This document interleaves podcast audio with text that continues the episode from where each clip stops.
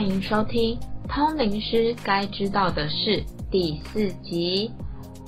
在上一次呢，我们大家一起参加了意识之旅，我们邀请了我们的好朋友林盘熙，跟我们一起来带给大家这样一趟的体验。不知道各位通灵师们，你们听完这一集之后，自己有什么样的看见哦？还有对于自己的未来下载到了什么讯息呢？如果你有接收到任何的资讯、画面，想要跟我们核对的话，都欢迎透过留言或我们的粉砖来与我们联系，欣欣老师都会亲自回复你哦。那今天我们要来聊一个很时事、时下很夯的话题，我们一样要请林潘喜来跟我们一起加入这一集的 p o c k e t。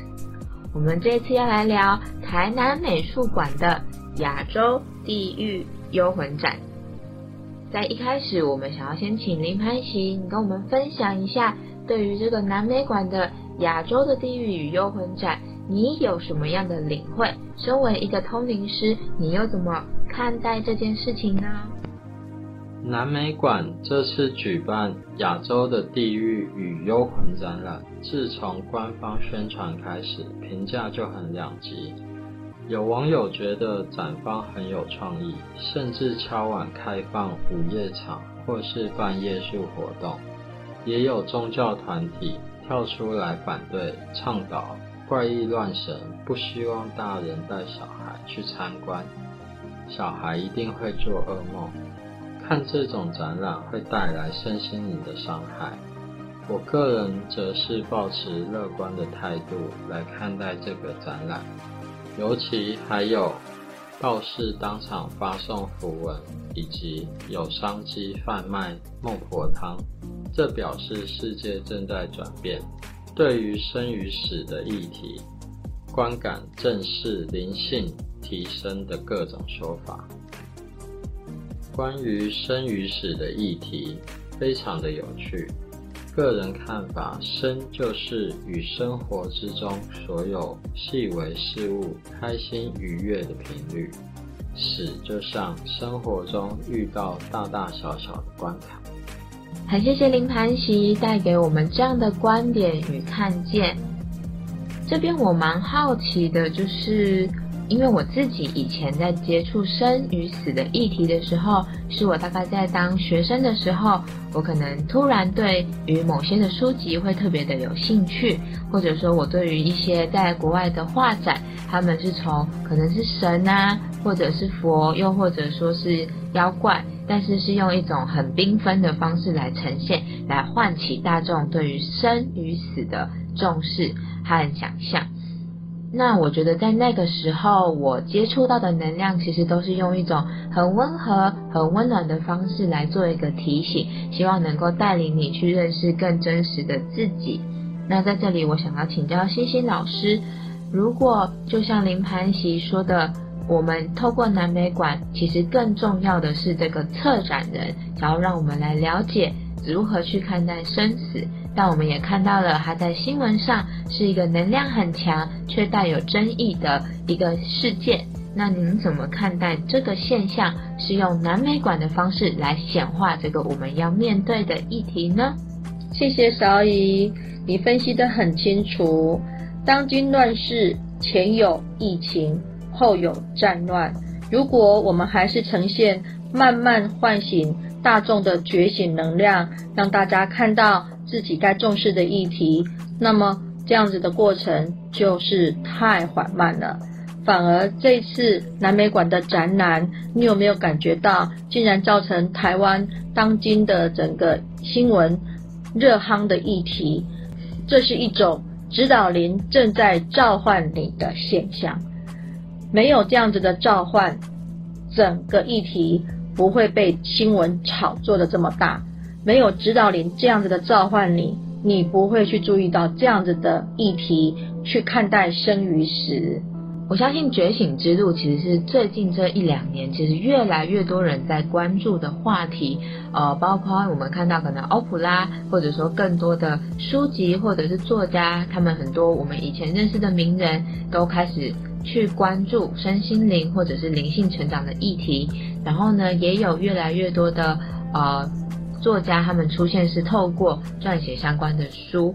那我就蛮好奇的，就是说林欢喜啊，你怎么去看待说我们的指导灵，他们是要给我们很多的启示，或者给我们很多面对未来的状况需要有的智慧，或者说是能力跟心态，但是。照我们刚刚这样子分析，其实指导灵他们显化的方式有很多种，有的方式可能会让你很舒服的去面对你需要的觉醒，但有的方式可能会是一个能量很强很大，但是造成你可能不是那么愉悦的方式。可是他还是要告诉你如何去意识提升，你会怎么看待这个现象？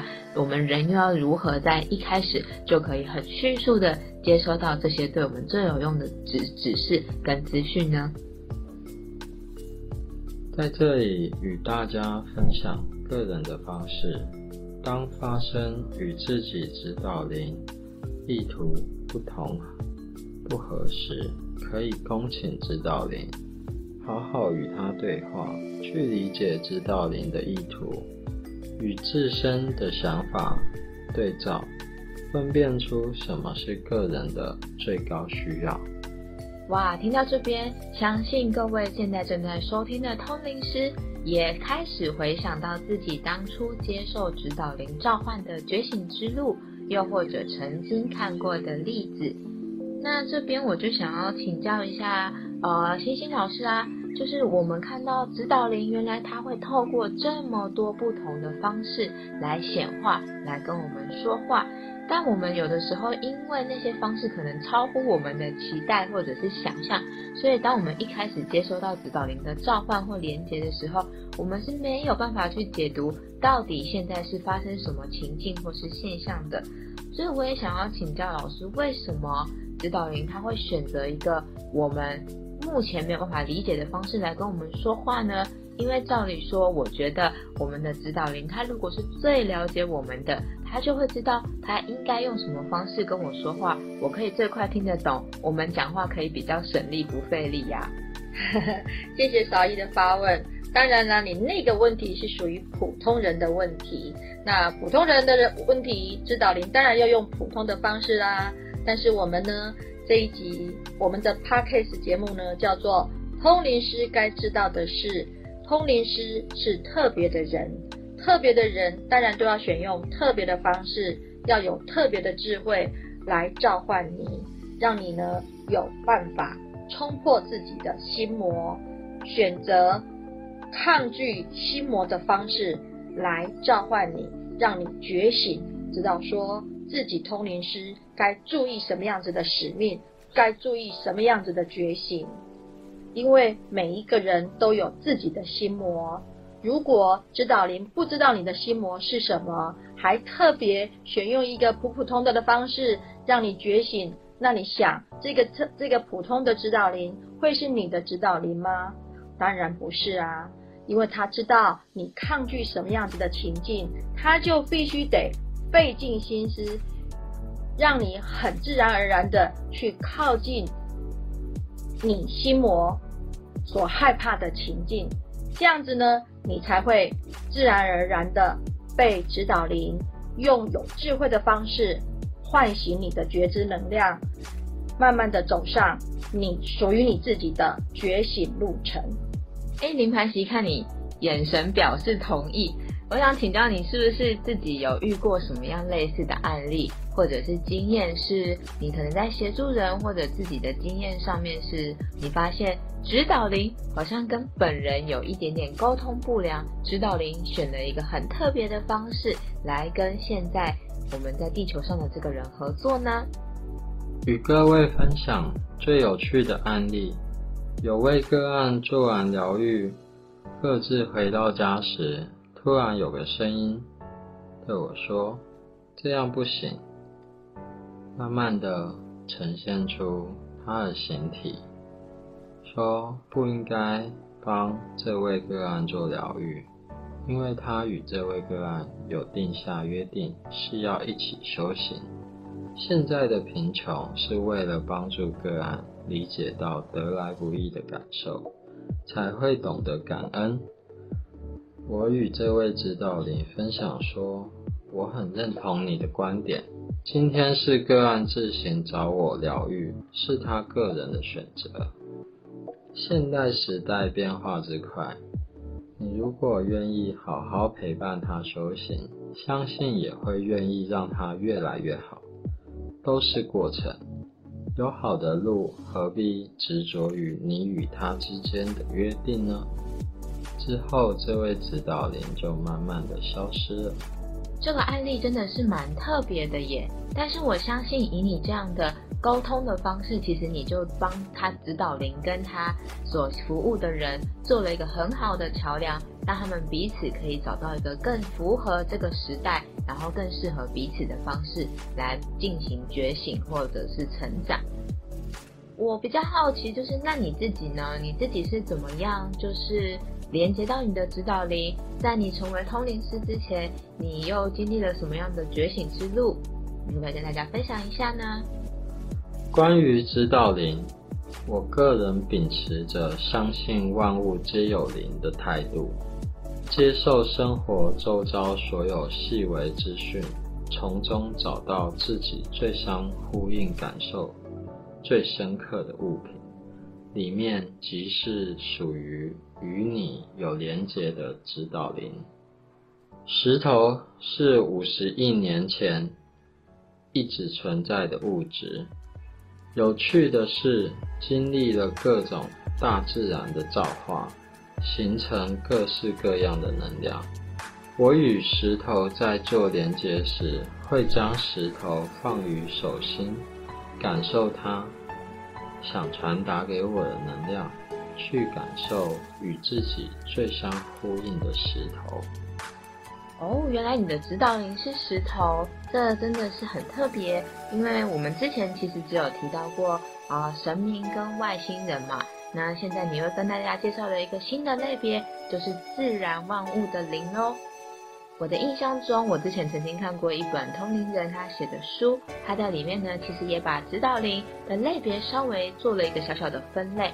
当然，他在书里面呢，有很郑重的提到，因为指导灵的形式实在是太多了，他会因应我们的需要，用各种包罗万有的形式还有情境来对我们说话跟显现。那它里面提到的几个类别啊，我跟大家介绍一下，就是有我们之前提过的神明、外星人，那还有一个大家可能很熟悉，但我们不一定会想到它，就是你的祖先、你的祖灵。再来就会是刚刚我们聊到的自然灵，里面就分动物灵、植物灵，还有像刚刚呃林盘喜提到的石头。接下来有两类，其实大家很熟，可是我们并不会在一开始。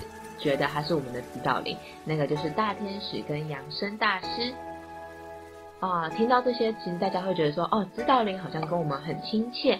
我们其实跟指导灵并没有那么远。不过这我们也发现了，指导灵有时候确实会因为我们自己还没有到那个可以跟他沟通的状态或者是情境里面，所以我们会跟他有小小的沟通不良的情境发生。那这边我就想要请教一下欣欣老师啊。你跟这么多的通灵师接触，甚至你也会带过一些通灵师，我就想要了解您怎么看待指导灵用这么多不同的形式显现的时候，我们没有办法第一时间跟他有一个好的沟通，然后来陪跟他一起合作，面对我们需要面对的东西，或者突破我们的心魔，甚至拿到我们该下载并未来可以应用上的能力呢？好，谢谢小姨的提问呢。事实上，通灵师应该怎么做才可以明白指导灵所派给他的功课？其实这并不是通灵师的问题，因为讲到做功课啊，是每一个学生最想逃避的事。那这也是当老师最头痛的课题。做老师的，你如果不知道怎么样指派一个学生喜欢的功课，让他开开心心的去完成，那我只能说，这位老师是一个没有智慧的老师。同样的，如果每一个养成的通灵师，他的指导灵不知道怎么样用适合他的通灵师该有的方式来教导他的话，那这是指导灵的问题。所以呀，通灵师是不必去担心说到底我的指导灵今天要传给我什么讯息？我是不是状态不好？我没有办法知道指导灵要跟我说什么？不用不用不用，你真的不用担心这件事情。这个是指导灵自己去该担心的事情。他如果不知道你今天的状况如何，他不如果不知道你今天该遇到什么样的情境，他只是在旁边一直空喊空叫的话，潘 Sir，我觉得他也不叫做指导灵的，我只能说他是什么孤魂野鬼、乱七八糟的东西的。如果一个指导灵他没有办法有耐心的等候你的状态，没有办法有耐心的去观察你目前的情境，找一个最适合你的方式。最适合你的情境，自然而然的把他的讯息指派给你，让你开开心心的去完成这些任务。那我只能说，目前你们两个人并不是连接在一起的指导灵。如果硬是你去要来的，硬是你去指定来的，我相信这样子的指导灵，他也不会成为你的指导灵。所以通灵师不用去担心说，哎呀，我是不是不知道指导灵他要给我的指示是什么？这件事情该担心的是指导灵，而不是通灵师。希望这样子的回答有帮助到小姨。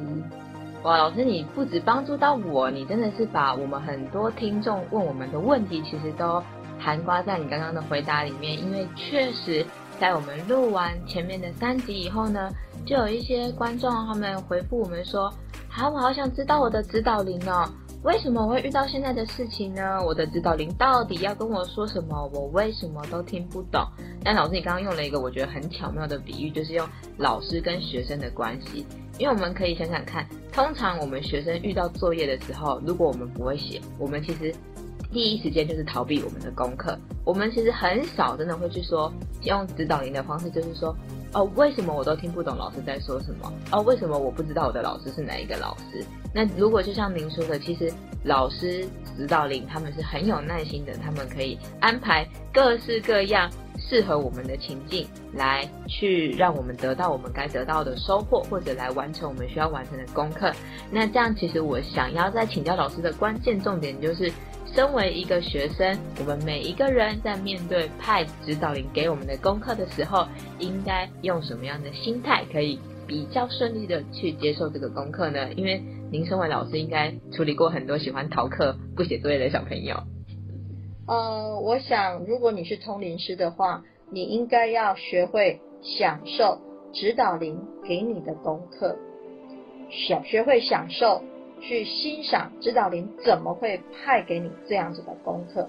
当你用一种享受的心态去接收这样子的功课、这样子的任务的时候，你会发现你跟指导灵其实是非常合拍的。你们两个人一定可以合作成功的，因为身为指导灵，他会一次又一次很有耐心的把他该传输给你的讯息传达给你。一次不成，他会再做第二次。一直试，一直试，试到你懂为止。那在这个过程当中，你如果看到指导灵是这么的有耐心，在这样子的细细柔柔的陪伴着你，指导着你的话，我想你用享受的心态来接受这样子的任务，你跟指导灵应该会合作成功。耶！对，谢谢大家哦。我相信呢，我们每一个人，不管你是通灵师，还是你正在觉醒。你所遇到的一切人事物都不会只是偶然，它一定都有其中最好的安排。重点是在于我们有没有用一个享受的心，用一个最好的安排的观点来去看待这件事情，或者是臣服于我们该臣服于的事。